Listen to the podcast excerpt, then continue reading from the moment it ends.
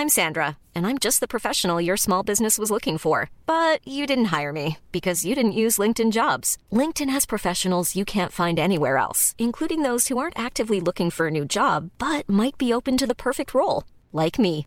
In a given month, over 70% of LinkedIn users don't visit other leading job sites. So if you're not looking on LinkedIn, you'll miss out on great candidates like Sandra. Start hiring professionals like a professional. Post your free job on linkedin.com/people today. Heraldo Podcast, un lugar para tus oídos. Da el estrenón. AMLO y compañía dieron el primer recorrido de prueba en el tren interoceánico. Esto es Primera Plana de El Heraldo de México.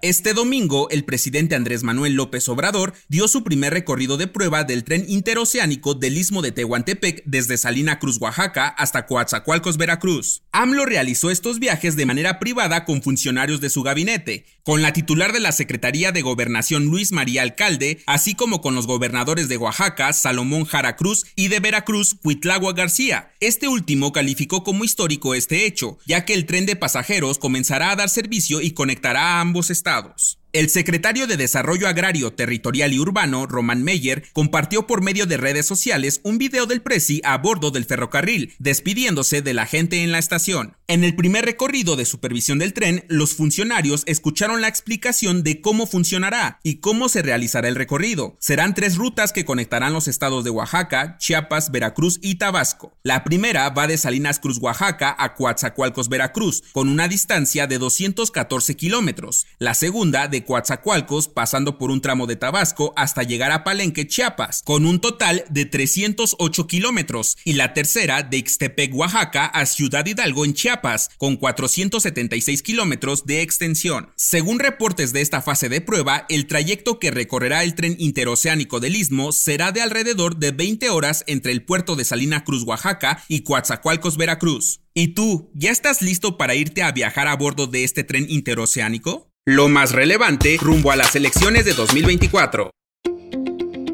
En Morelia, Michoacán, arrancó la gira por la unidad. La coordinadora de la defensa de la Cuarta Transformación, Claudia Sheinbaum, aseguró que el objetivo es ganar el próximo año, avanzar más en la transformación de México y proteger los logros de AMLO. Sheinbaum dijo que habrá que defender la pensión de adultos, las becas a jóvenes de preparatoria, el programa Sembrando Vida y los nuevos programas sociales para que alrededor de 30 millones de personas se beneficien. Claudia aseguró que la intención en el movimiento siempre es sumar, por lo que se lanzará una convocatoria abierta para que todos los que estén interesados se unan al partido, ya que la intención principal es representar los derechos de todos los mexicanos. Por su parte, el dirigente nacional de Morena, Mario Delgado, planteó el acuerdo de unidad por la transformación que establece dejar a un lado los pleitos y rencores entre simpatizantes e ir para adelante juntos por el triunfo del 2024. Mario Agustín Gaspar, Heriberto Ramón Morales, Luis Felipe León Balvanera fueron algunos de los que firmaron este pacto. Si quieres estar bien informado sobre las elecciones del próximo año, no te pierdas la cobertura Ruta 2024 a través de todas las plataformas del Heraldo de México. Escríbenos en los comentarios qué te parece este episodio.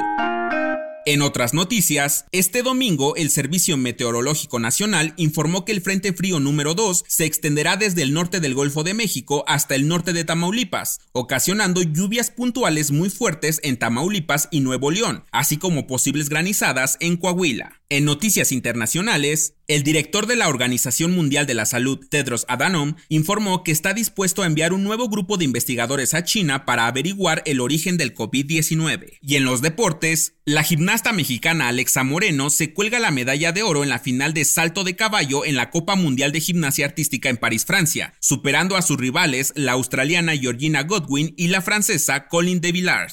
El dato que cambiará tu día.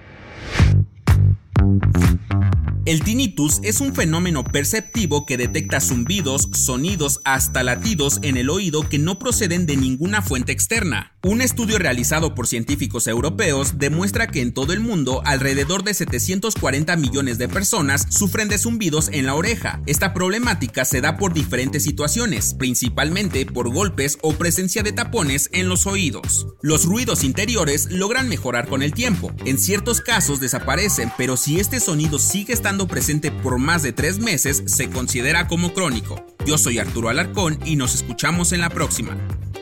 Esto fue Primera Plana, un podcast del Heraldo de México. Encuentra nuestra primera plana en el periódico impreso, página web y ahora en podcast. Síguenos en Instagram y TikTok como El Heraldo Podcast y en Facebook, Twitter y YouTube como El Heraldo de México. Hasta mañana.